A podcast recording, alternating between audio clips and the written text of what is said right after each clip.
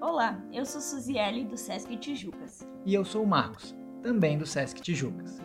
Para essa temporada do Página Sonora, o podcast de literatura catarinense da rede de bibliotecas do Sesc Santa Catarina, vamos ler alguns trechos do livro escrito a duas mãos, por Mariana Vogue e Fábio Brigman. Eu Te Sonho Cartas de Confinamento. O livro foi publicado pela editora Estúdio Sempre Eu, em 2022 Acompanhe a leitura deste romance que apresenta correspondências trocadas durante a pandemia.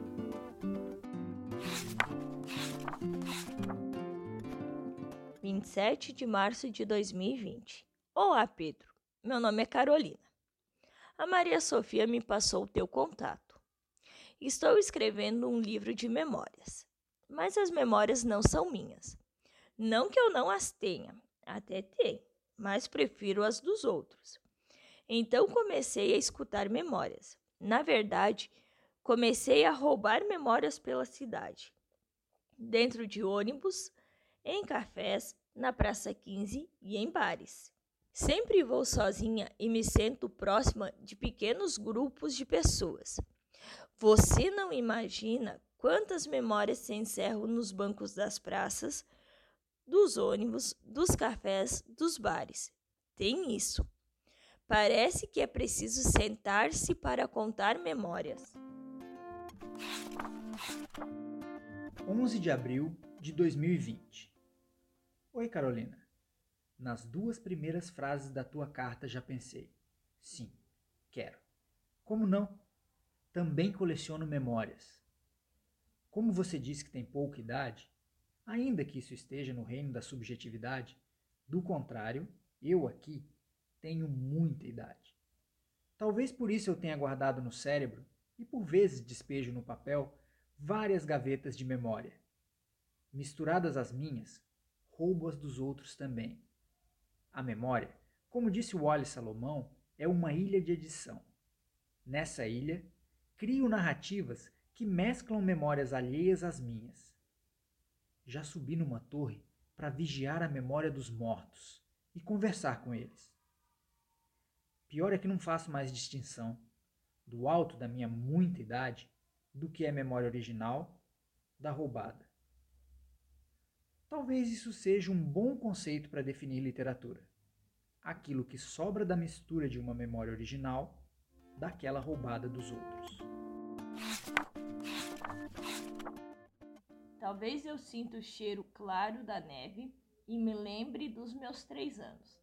Talvez eu escreva cartas para as pessoas brilhantes, não brilhantes de inteligência, brilhantes de segredos e de memórias, para que eu possa roubá-las. Talvez eu passe um tempo procurando o que não existe. Talvez eu durma na areia e voe por uns dez minutos. Talvez eu pisque meus olhos e assim sorria. Talvez eu escale a torre e depois desça para te escrever. Abraços, Carol. Eu passo todo o tempo do mundo procurando o que não existe. Você não existe e eu te procuro. E você me encontra. Meu medo é esperar todo o tempo que você deve ficar no alto da torre para depois descer. Talvez eu não exista mais quando você descer. E se eu existir, talvez eu tenha esquecido de tudo isso. Da tua mão, do teu olho, do teu nariz e da tua boca e ouvido, depois que você descrevê-los. Abraço, Pedro, o que pergunta. Aos quatro anos eu era fascinada por poeira, mas não com este nome.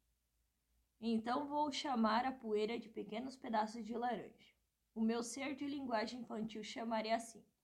Os pequenos pedaços de laranja apareciam de manhã cedo, entravam pela janela do quarto dos meus pais e só eu sabia como enxergar. Eu sentava no chão do carpete, as pernas sempre cruzadas e as costas apoiadas no guarda-roupa de seis portas de madeira. Era como um ritual para chamar os pequenos pedaços de laranja. Se eu demorar novamente, você pode achar um apartamento com carpete e um guarda-roupa de seis portas de madeira. Sentar de pernas cruzadas e chamar os pequenos pedaços de laranja. Talvez eu apareça junto.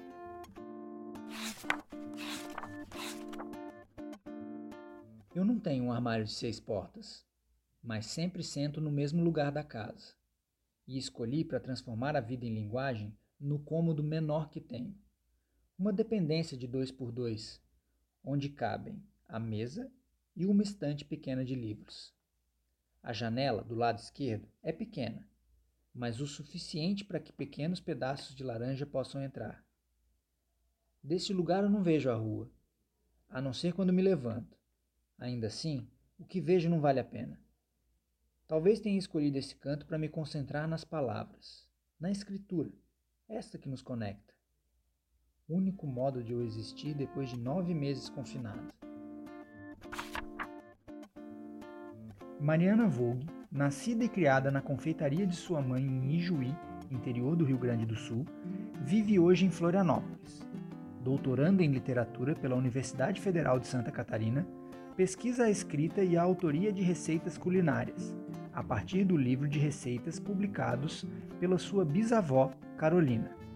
Eu Te Sonho, Cartas de Confinamento, é seu primeiro romance epistolar escrito com Fábio. Fábio Brigman nasceu em Lages, em 1962, e atualmente reside em Florianópolis. É bacharel em letras pela Universidade Federal de Santa Catarina, editor, escritor, cineasta e dramaturgo. Foi colunista e cronista dos jornais O Estado, A Notícia e Diário Catarinense. Esse foi mais um episódio do Página Sonora o podcast de literatura catarinense da Rede Biblioteca Sesc de Santa Catarina. Para conhecer mais de nossa cena literária, acesse e ouça novos episódios pelas plataformas de áudio e também pelo YouTube do Sesc Santa Catarina. Não deixe de conhecer também nossas bibliotecas e leia esse e outros títulos disponíveis em nosso acervo. Boa leitura e até o próximo episódio.